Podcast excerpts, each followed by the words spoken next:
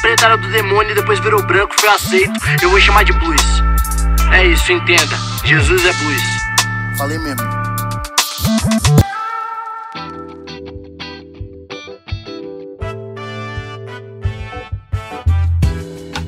Salve, salve, meninas dos olhos do Senhor. Como é que vocês estão? Pastor João Paulo Berloff aqui chegando para mais um episódio do nosso podcast marotaço chamado Jesus, o Negro Nazareno. Eu acho que a gente já deve estar tá entrando aí no episódio 20, mais ou menos. Olha só, já já deixou de ser uma minissérie, né? Estamos partindo aí para uma novela. O negócio é é dos bons. E hoje a gente continua a nossa caminhada aqui é, na caminhada de Jesus, né? Tentando entender aí o passo a passo do nosso mestre. E hoje Jesus chega num lugar muito interessante. João capítulo 5. João capítulo 5. Jesus ele ele tá novamente em Jerusalém, né? Ele vai novamente é, para Jerusalém na Páscoa, novamente. E aí ele vai para um lugar que é chamado o Tanque de Betesda. Hum, e aqui acontecem umas paradas que, olha só, gente, deixa eu falar um negócio para vocês. Às vezes a gente tem que desconfiar até do que a gente está lendo, sabe? Mesmo que você estiver lendo a Bíblia, desconfie até da Bíblia. Porque a Bíblia já passou de mãos em mãos aí milhares de vezes. E a gente foi ensinado de uma forma, né, que o que a Bíblia diz não se discute, né? Afinal, a Bíblia é Deus para nós, né? Para o cristianismo, a Bíblia é Deus. Mas não esqueça que Deus para nós não é a Bíblia, Deus é Jesus, né? A Bíblia não é a revelação de Deus, a revelação de Deus é Jesus. Então a gente tem que às vezes desconfiar até do que a Bíblia diz. Porque, por exemplo, aqui em João capítulo 5, a Bíblia diz uns negócios difíceis de, de. Ixi, ixi, João capítulo 5, deixa eu dar uma resumida para você. A ideia é a seguinte: diz o texto que havia esse tanque chamado Betesda, onde todos os doentes de Jerusalém iam para lá, porque havia um anjo, vai vendo, havia um anjo que sem agenda, né, sem rotina nenhuma, de vez em quando ele aparecia no tanque de Betesda, ele dava uma mexida, uma, uma sacudida na água, e aí a primeira pessoa que entrasse no tanque, né, depois que a água fosse mexida pelo anjo do Senhor, era curada de qualquer doença.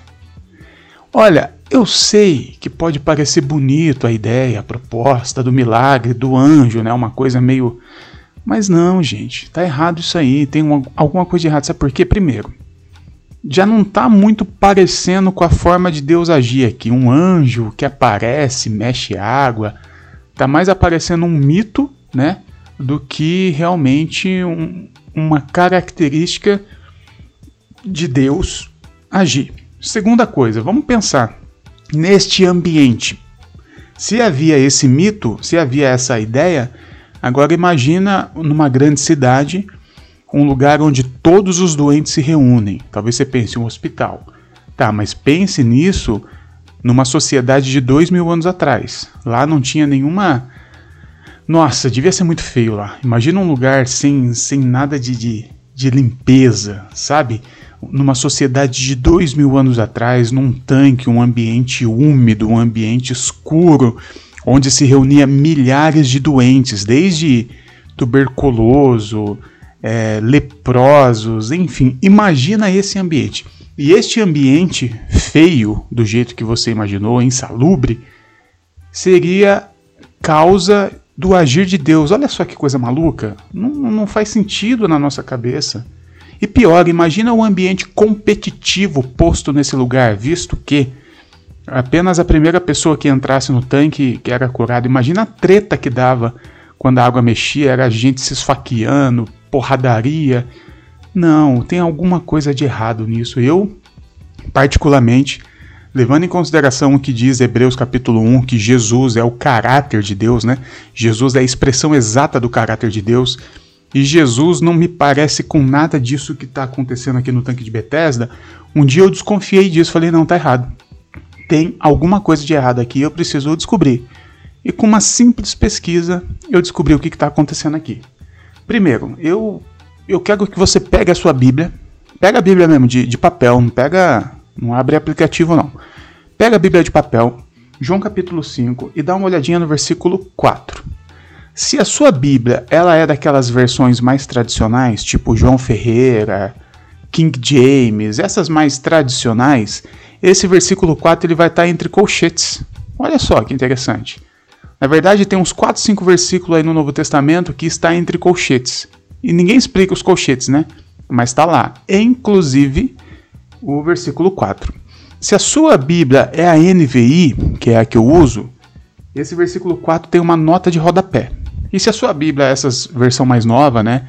Nova versão transformadora, Bíblia viva, que são ruins, né? Versões ruins, não vai ter nada lá. Então eu te indico a usar da NVI para trás, tá bom? A NVI tem uma nota de rodapé e eu vou ler para você. A NVI diz o seguinte, a nota de rodapé, que está no capítulo, no versículo 4. É, abre aspas. A maioria dos manuscritos mais antigos não trazem essa frase e todo o versículo 4. A nota de rodapé da NVI está dizendo que este versículo 4 não está nos manuscritos nos manuscritos antigos. Eita, o que, que aconteceu aqui? E aí eu te explico agora os colchetes. Todos os versículos, frases, palavras que estiverem entre colchetes nessas versões mais tradicionais, na verdade são versículos, frases ou palavras que não eram para estar lá, que foram colocados depois. Pois é, um exemplo, naquele momento que Jesus fala assim: ah, porque existe castas de demônios que só sai com jejum e oração. A palavra jejum vai estar entre colchetes, porque a palavra jejum originalmente não era para estar lá. Alguém acrescentou isso depois. O versículo 4 foi acrescentado depois. Agora, se você ler o texto sem o versículo 4, o que o João fala é o seguinte: olha, tem um tanque de Betesda, lá se reunia muitos doentes e realmente se reunia, mas o João não explica o motivo. Aí um copista, né, um dia falou assim: "Ah, eu preciso dar uma força para essa rapaziada aqui, explicar para eles por que, que que esses doentes se reuniam lá". E aí ele explica a partir do mito que ele conhecia, que era o mito do anjo do tanque de Betesda. Ou seja, isso era só um mito. Não existia esse lance. Não, não, não tinha isso. É um mito que foi acrescentado na Bíblia depois. E para você não achar que eu estou forçando uma barra, que eu tô, eu vou te, te explicar o motivo desse mito e como esse mito começou.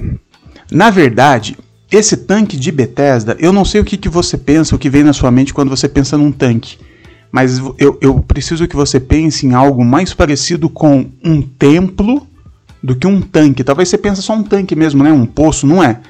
Pense realmente num complexo num, num templo antigo, sabe? Que tem aquelas colunas, e aí no meio tem uma piscinona enorme, era um negócio muito grande. Este tanque de Bethesda, e aí a, a arqueologia já provou isso, você pode pesquisar na internet, que na verdade era um antigo templo a um deus greco-romano, que é o deus Arimã, que você deve conhecer ele no jaleco dos médicos, né, que tem aquela cobrinha, é aquele Deus, que é o Deus da cura. É um Deus antigo da cura. E aí você fala assim: caramba, como assim tem um templo a um Deus grego, né, ou um Deus romano em Jerusalém? Não faz sentido, João, você está louco. Pois você está esquecendo que Israel passou por vários exílios, várias invasões e a arqueologia diz que provavelmente na invasão persa, né, no exílio, exílio persa, esse templo foi erguido. Afinal, era um deus que era adorado pelos persas também. E aí havia esse templo antigo a um deus da cura. Que lógico, depois que Israel foi retomado, foi construído novamente os muros, aquela coisa de Neemias, Esther, que você conhece bem, esse templo foi desativado. Mas pense comigo: há um templo de um deus da cor, então há uma mística no ar. O templo está abandonado, mas há essa mística no ar. Outra coisa, como que esse tanque era era como que ele, ele recebia a água, visto que depois de muitos anos ainda estava ali funcionando. Né?